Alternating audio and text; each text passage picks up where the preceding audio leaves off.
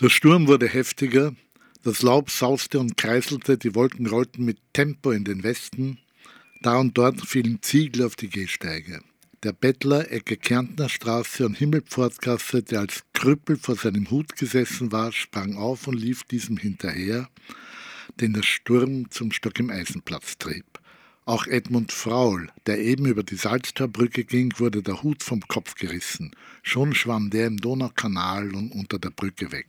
Fraul, vornübergebeugt, ging weiter, das schlohweiße, volle Haar in alle Richtungen. Er überquerte den Quai. Die grünbärtige Ruprechtskirche sah älter aus, als sie war.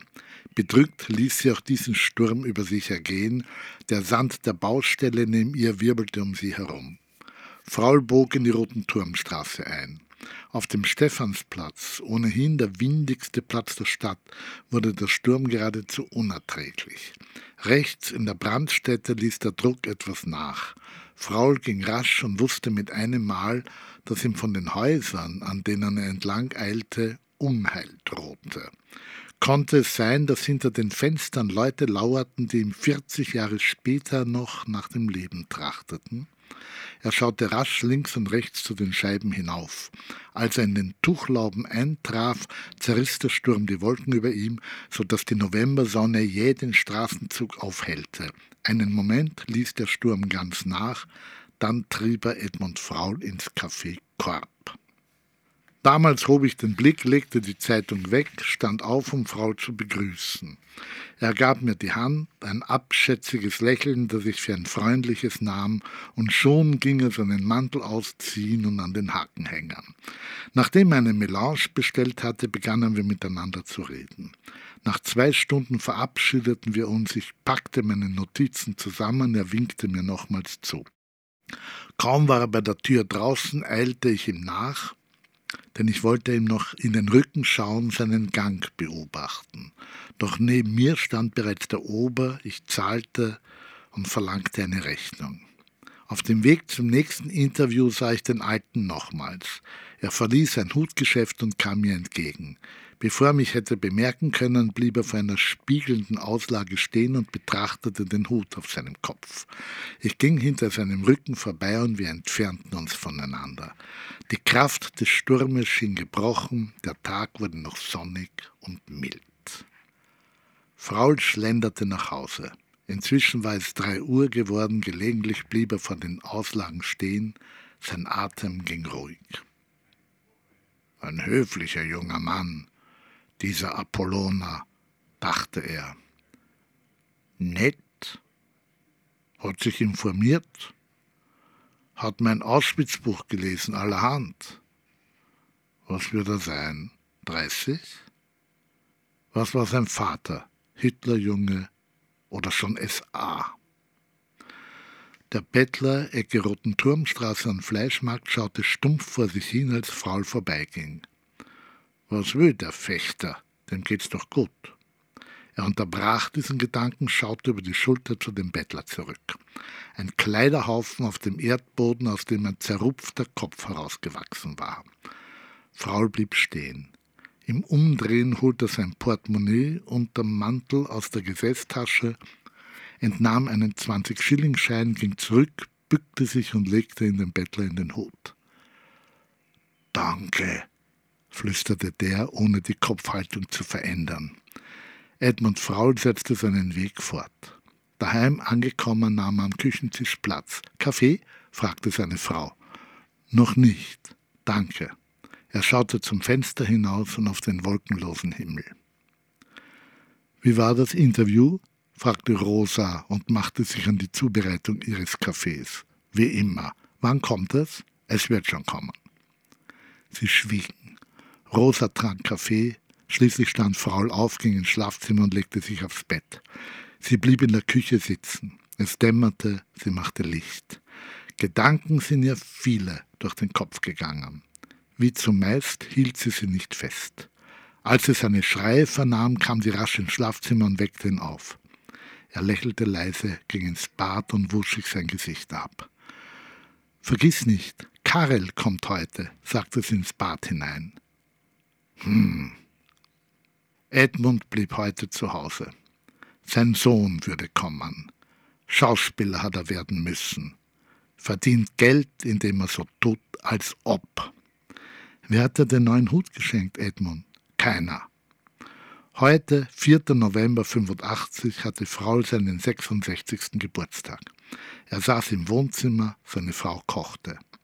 Während er auf seinen Sohn wartete, las er im Mahnruf, der Zeitung des KZ-Verbandes. Die Todesanzeigen studierend rief er Namen zur Küche. Rosa rief, wenn sie einen Namen trotz der Küchengeräusche verstand, ich weiß, zurück. Karl erschien um sieben, er übergab dem Vater sein Geschenk, setzte sich zu Tisch und betrachtete Frauls Gesicht, als der das Papier entfernte. Edmund schaute auf den Einband des Buches, ein Schauspielführer, lächelte schwach zu seinem Sohn hinüber, stand auf und legte es auf den Fernsehapparat. Rosa trug den Tafelspitz herein, so saßen die drei beisammen. Nach dem Essen tranken sie Cognac und der Sohn verabschiedete sich. Seit dieser Saison war Karl Fraul der angehende Jungstar des Burgtheaters. Er hatte einst das Reinhardt-Seminar absolviert, wurde danach von Direktor Schön ans Haus geholt. Dort ging er gelegentlich auf der Bühne hinten hin und her, indes sich einige Meter vor ihm die großen Szenen ereigneten. Es verdross ihn, von der Astrid von Gehlen bloß stets den Hintern zu sehen und vom alten Bonker dieser Schauspielerlegende die rötliche Glatze. Er begann sich in der Kantine entsprechend zu suggerieren, betrat sie etwa mit dem Satz Herr von Posa kann auch der Feldkurat sein, folgt mir auf dem Fuß, verabschiedete sich mit die Pferdern sind gesattelt. Während er seine gespritzten trank, hielt er Lobreden auf eine geheimnisvolle, aber mächtige Statistengewerkschaft, die ihm so hohe Gagen erkämpft hatte fürs Umeinanderstehen, zitierte ständig den in Wien ohnehin bekannten Qualtinger Sketch vom vierten und siebten Zwerg und ging den anderen Gauklern auf die Nerven. Hören Sie zu, Frau, schnarrt ihn gelegentlich Karl-Heinz Bonke an. Ehrgeiz ist ja in Ordnung, aber müssen Sie ihn unentwegt auf der Trompete blasen, noch dazu so dicht bei meinen Ohren. Mit vollen Hosen ist leicht stinken, antwortete ihm Karl unbekümmert, und in der Kantine lachten sie etwas. Der Novemberregen fiel auf die ganze Wiener Stadt. Er machte beim Haus in der Hollandstraße keine Ausnahme, im Gegenteil.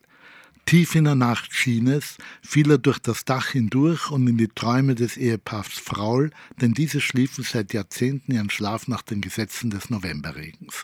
Rücken gegen Rücken und beide mit Kopf und Knien zusammengekrümmt, liefen sie in den immer gleichen Bildern herum, und der November von Auschwitz-Birkenau mit seinem stürzenden Himmel stöpselte diese Bilder nach oben hin zu, und unten war das durchgewässerte, von den ersten südpolnischen Frösten durchzogene Erdreich ohne dies die Grenze.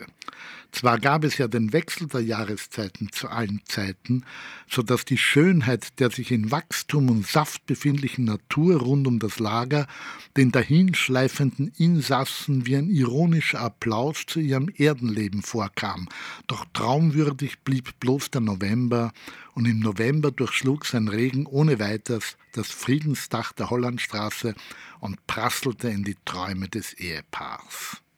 Abwechselnd wie auch in den anderen Jahreszeiten fuhren sie von ganz unten hoch, erwachten, als hätte irgendwas sie hochgeblasen. Doch währenddessen der eine schlief und sich wälzte, lag der andere wach und begann, selbst der Erdrosselung entkommen, den einen mit nervösen Streicheleien aus dem Morast zu ziehen, aus ausgetrockneter Kehle beruhigende Laute hinüberzusprechen, bemüht, den Knurr- oder Kreiston, welcher noch in der Stimme und Kehle als akustischer Resttraum Raum mitschwang, durch angestrengtes Modulieren wegzubekommen. Dr. Wirz, brüllte es 40 Jahre danach und ließ Edmunds Augendeckel vibrieren. Kommen Sie, um Gottes Willen, Herr Doktor. Der Grabner. Sirankiewicz, Dr. Capesius hat. Du musst springen wie ein Jojo. Ich kann nicht, Gusti. Spring wie ein Jojo. Die Nonnen bringen den Mantel. Spring. Sie werden ihn bringen, nach Tauen ziehen. Und schaut, Gusti springt nackt in der Furt wie ein Jojo. Wenn der Himmel in Wien im November sich öffnete, dann prasselte all das Vergangene herunter, wie zu anderen Zeiten auch. Aber dieser November ohne einen Sonnentag lag besonders auf dem Haus in der Hollandstraße, so wie schon der Oktober und danach der Dezember. Frau lächelte und wischte Rosa den Schweiß vom Angesicht, bis ihr Blick 40 Jahre und mehr zurückgelegt hatte, an die Oberfläche stieß und den lächelnden Edmund wahrnahm, der mit seinen ruhigen Händen in ihrem Gesicht herumfuhr, es glatt strich und trockenlegte, und sie streckte den Unterkiefer vor und ließ mit einem geseufzerten Aufwachlaut ein Lächeln aus dem Mund heraus, welches so weh tat, dass es sich augenblicklich abtrennte vom Novembertraum. Sie setzte sich auf, seufzte nochmals, nahm Frauls Hand und ließ sich wieder in die Kissen hinunter. Rosa ließ Edmund einige Sekunden länger im Geprassel, denn sie sprang aus dem Bett und holte den Waschlappen. Währenddessen konnte sie sich dem Heute angleichen, denn der Lauf ins Bad und zurück vertrieb ihren Resttraum so dass sie mit klarer, ruhiger Stimme Edmund herausholte, indes sie den lauwarmen Waschlappen über seine Stirne zog. So schliefen sie ihre Nächte und waren also zusammengetan, und keiner sprach in den Pausen und Tagen. Gegen elf war das Café Pick-up voll. Vor der ersten und der zweiten Bar klumpten sich die Menschen zusammen, manche standen im Wintermantel mit aufgestelltem Kragen und dem Weinglas in der Hand vorm Eingang. Roman Apollona trank sich mit Judith mehr und mehr in den Abend hinein. Er fand sie von Minute zu Minute attraktiver, so dass er sie schließlich an die Theke drängte und küsste. Sie küsste ihn zurück und sie begannen zu schmusen, obwohl sie inmitten quatschender Leute standen. Das Gequatsche wurde immer leiser und schien ganz aufzuhören, so dass Apollona lediglich die leisen Geräusche wahrnahm, die bei den Küssen entstanden. Jemand rempelte ihn an der Schulter an, sein Mund rutschte aus dem Mund von Judith, er spürte, dass eine Wut in ihn aufstieg. Schon wollte Roman auf den Rempler einschreien und zurückrempeln, da bemerkte er, dass der Bürgermeister von Wien neben ihm stand. Bumm, da ist voll, sagte der zu seinem Begleiter, dem Bildhauer Herbert Krieglach. Gehen wir wieder aus, Bürgermeister, sagte der, fasste den Bürgermeister im Nacken und die beiden verließen also gleich das Lokal. Apollona wandte sich wieder Judith zu und sie machten weiter. Der Bürgermeister und der Bildhauer gingen schwankend und bestens gelaunt die Operngasse hinunter. Es gibt etliche Plätze, wo man aufstellen könnte, sagte Krieglach. Einen Moment. Er löste sich vom Bürgermeister, blieb zwischen zwei parkenden Autos stehen, bückte sich und spie auf das Kanalgitter, holte sein rot kariertes Taschentuch hervor, wischte sich den Mund ab. Geht schon wieder, sagte er fröhlich und zog den Bürgermeister weiter. Hinter der Sezession im Garten, aber da sieht's ja keiner, nuschelte Krieglach und blieb vor dem Gebäude stehen. Der Bürgermeister schüttelte den Kopf, lachte auf und schüttelte wiederum den Kopf, zog den Bildhauer vom Gebäude weg. Folge mir, verkündete er und ging im Schwankschritt an der Oper vorüber. Einige Passanten verbeugten sich vor ihm, er fuchtelte leutselig mit beiden Armen als Antwort, bemühte sich gar nicht, seine Trunkenheit zu verbergen.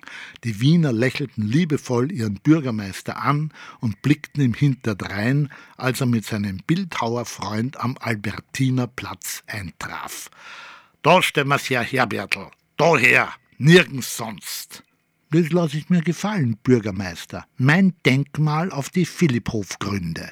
Ja, da drauf. Der Bürgermeister betrat tänzelnd den Rasen, wippte einige Mal in den Knien und rief: Auf die Bombentoten vom Philipphof drauf. Dein Denkmal gegen Krieg und Faschismus. Da stellen wir es her. Ja, Herr Schindel, Ihr neuer Roman spielt zwischen 1985 und 1989, zu einer Zeit also, in der Kurt Waldheim zum Bundespräsidenten wurde und in Österreich viel über Schuld und Vergangenheit diskutiert wurde. Wie viel hat denn das Österreich von damals mit dem Österreich von heute zu tun?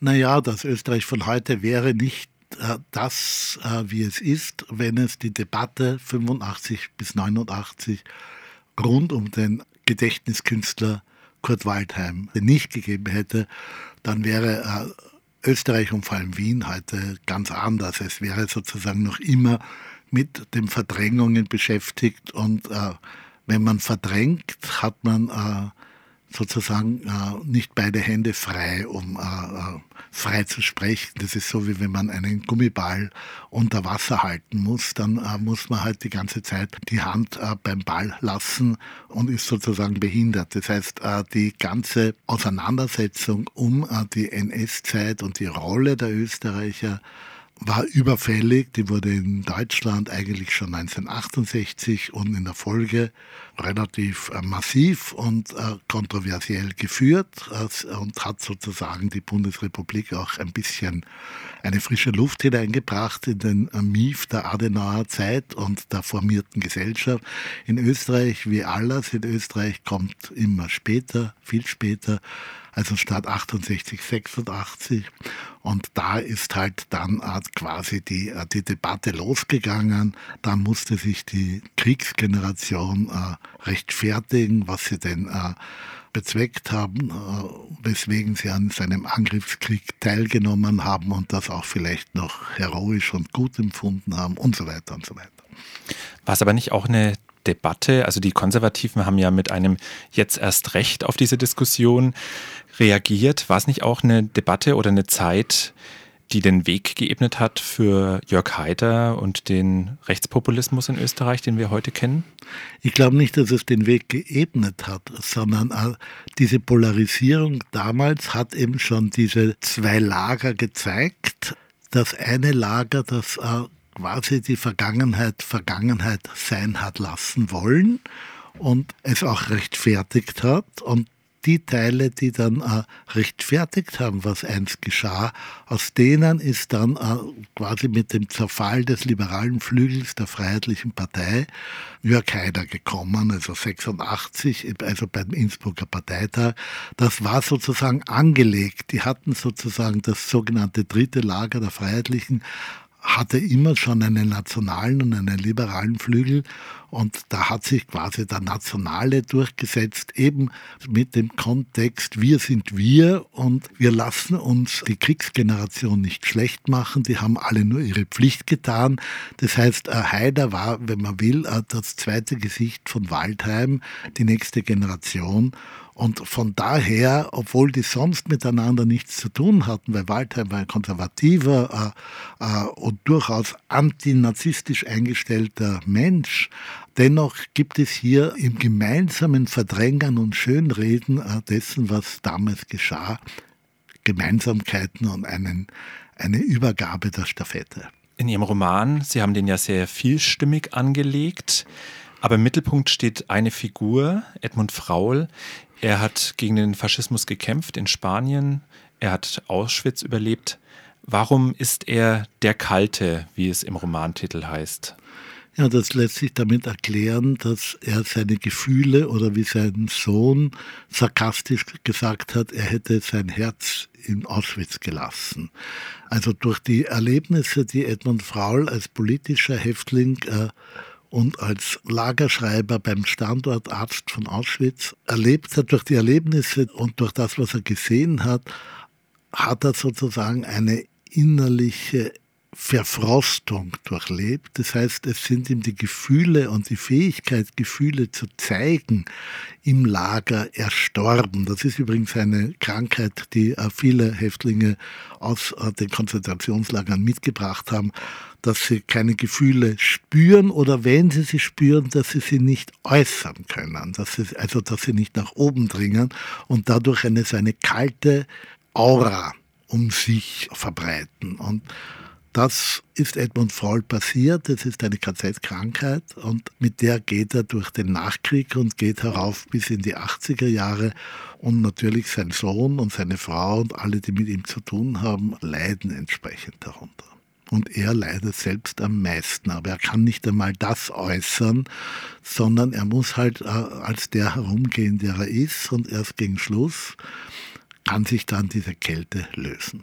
Im Buch trifft Edmund Fraul auf einen ehemaligen Auschwitz-Lageraufseher und er beginnt sich ihm anzunähern.